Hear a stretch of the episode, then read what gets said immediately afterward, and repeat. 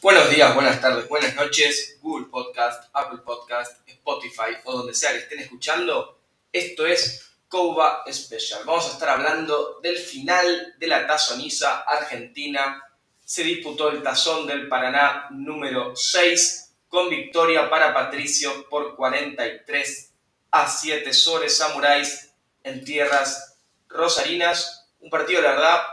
que en la previa se veía que iba a ganar Patricio, por lo menos el análisis que, habíamos estado viendo de los partidos entre Patricio, Córdoba y Rosario en, este, esta tazoniza, pero en cancha comenzó trabado el partido y luego se terminó destrabando en favor de Buenos Aires. Vamos a estar analizando qué nos dejó, por qué ganó Buenos Aires y qué nos depara el futuro para el fútbol argentino.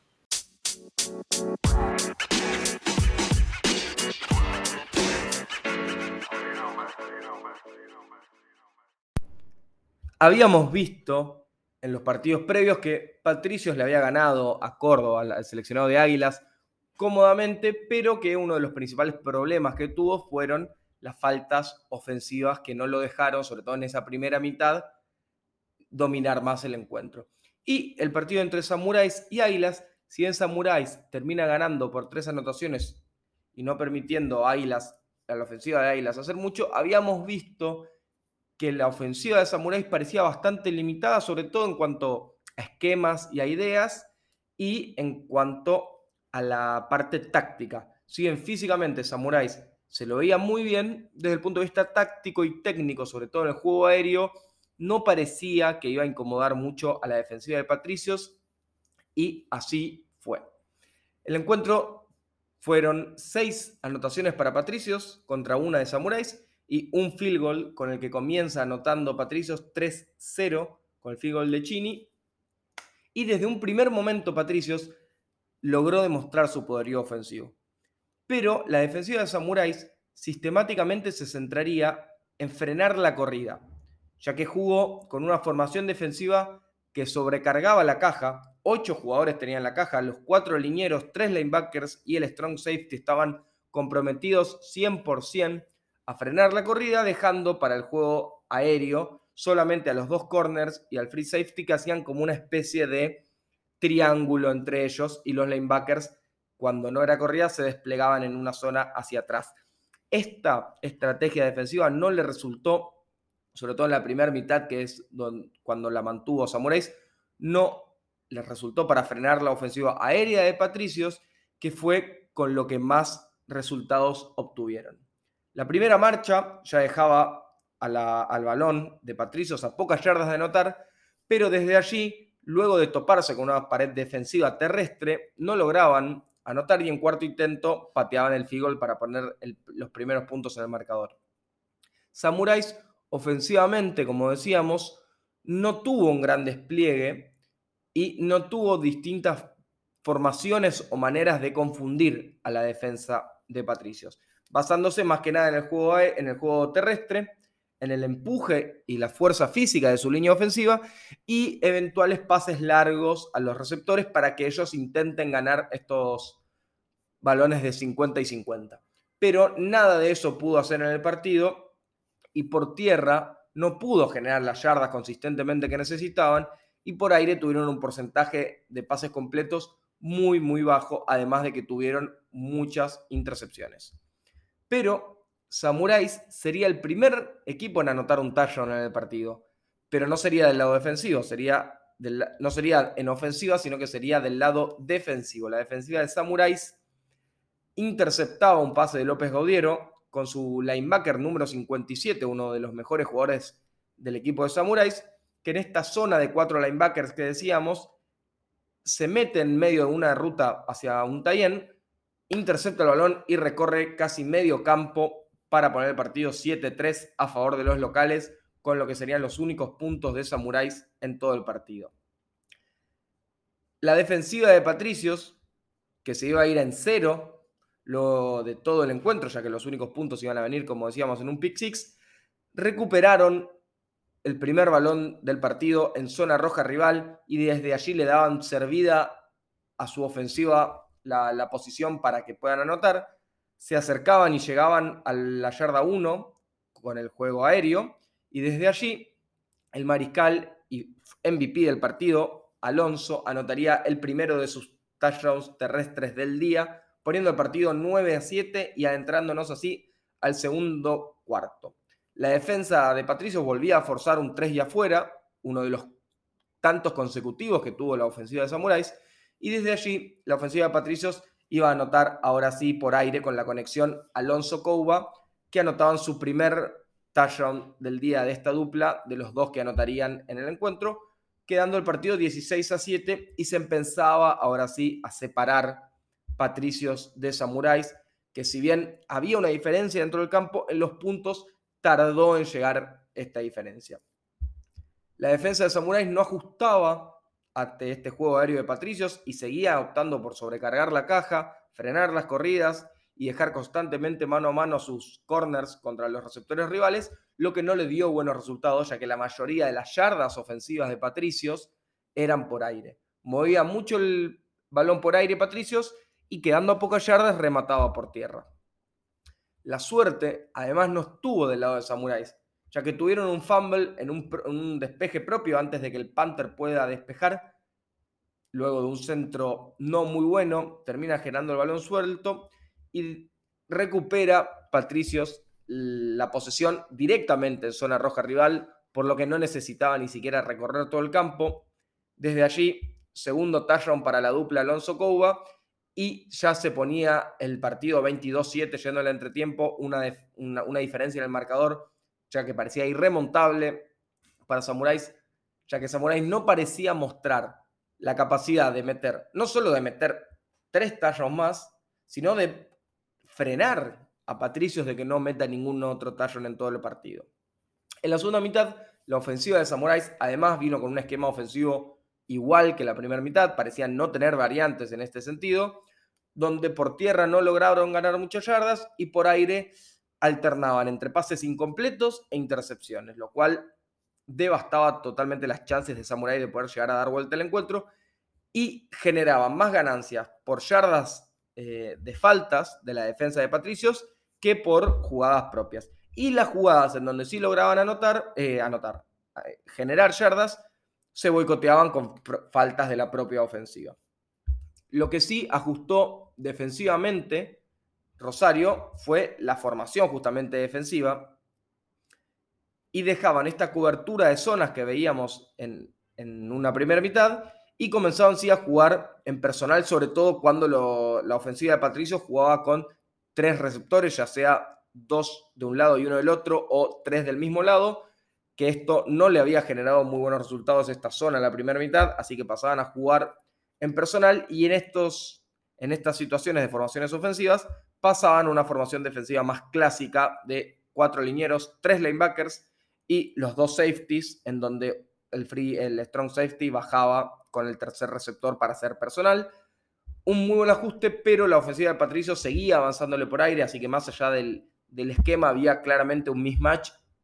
en cuanto a los jugadores, en cuanto a la calidad individual de la ofensiva de Patricios contra la defensiva de Samuráis. Y la defensa de Patricios seguía generando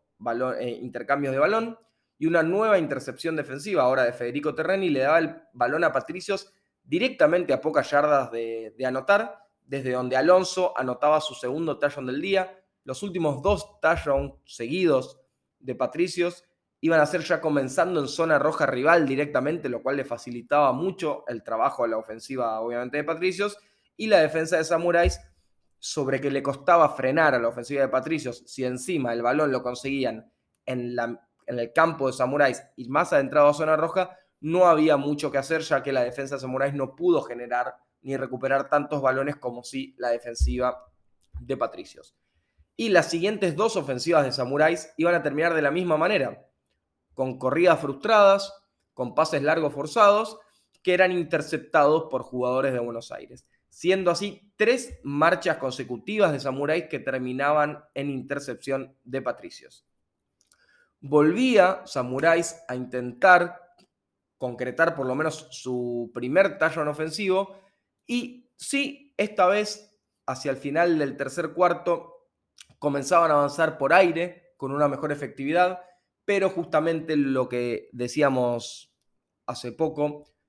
muchas faltas ofensivas y cada vez que Samurai lograba un pase y avanzaba 15 yardas, se iba 15 yardas para atrás por una falta personal, lo que lo hacía no solamente desperdiciar lo que ganaban, sino que los fue encajonando poco a poco hasta que tuvieron que despejar desde su propia zona de anotación. Imagínense la cantidad de yardas que tuvo Samuráis en estas marchas ofensivas. Con una situación más que favorable, Patricios, después de este despeje que tuvo Samuráis desde su propia zona de anotación, avanzaba, comenzaba una nueva ofensiva en mitad de campo para adelante y, a lo, como hizo a lo largo de todo el partido, se acercó a zona de anotación con pases consecutivos. Pases cortos y pases medios, con los cuales ganaban eh, campo, recorrían, renovaban y quedaban una vez más a poquitas yardas de anotar, desde donde, quién más sino el mariscal Alonso anotaba su tercer touchdown terrestre del día poniendo el encuentro 35 a 7. Ya hacia el final del cuarto cuarto, para lo único que iba a quedar tiempo era para una nueva intercepción defensiva de Salatino Jean, corner de Patricios, y para el último touchdown del partido, un pase de casi 15-20 yardas que luego el Tayen Guido Dworkin lo avanzaría para otras 60 más, concretando así un touchdown de casi 80 yardas que sellaba el encuentro 43-7 a favor de Patricios. Una brecha muy grande de nivel vimos, la verdad, entre estos dos equipos. Un tazón del Paraná que en sus primeras ediciones había sido a favor de Rosario, pero que de allí en adelante Buenos Aires comenzó a agrandar cada vez más la brecha y este partido debe haber sido uno de los con mayor diferencia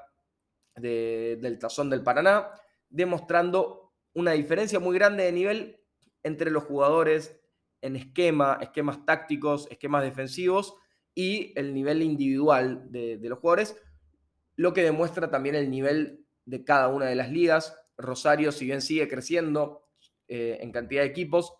no parece tener un gran nivel en cuanto a la posición de mariscal, lo cual sí ha mejorado últimamente mucho en Buenos Aires, teniendo múltiples mariscales en, posiciones para jugar tanto en Patricios como Halcones, y esta subida de nivel, principalmente en Mariscales,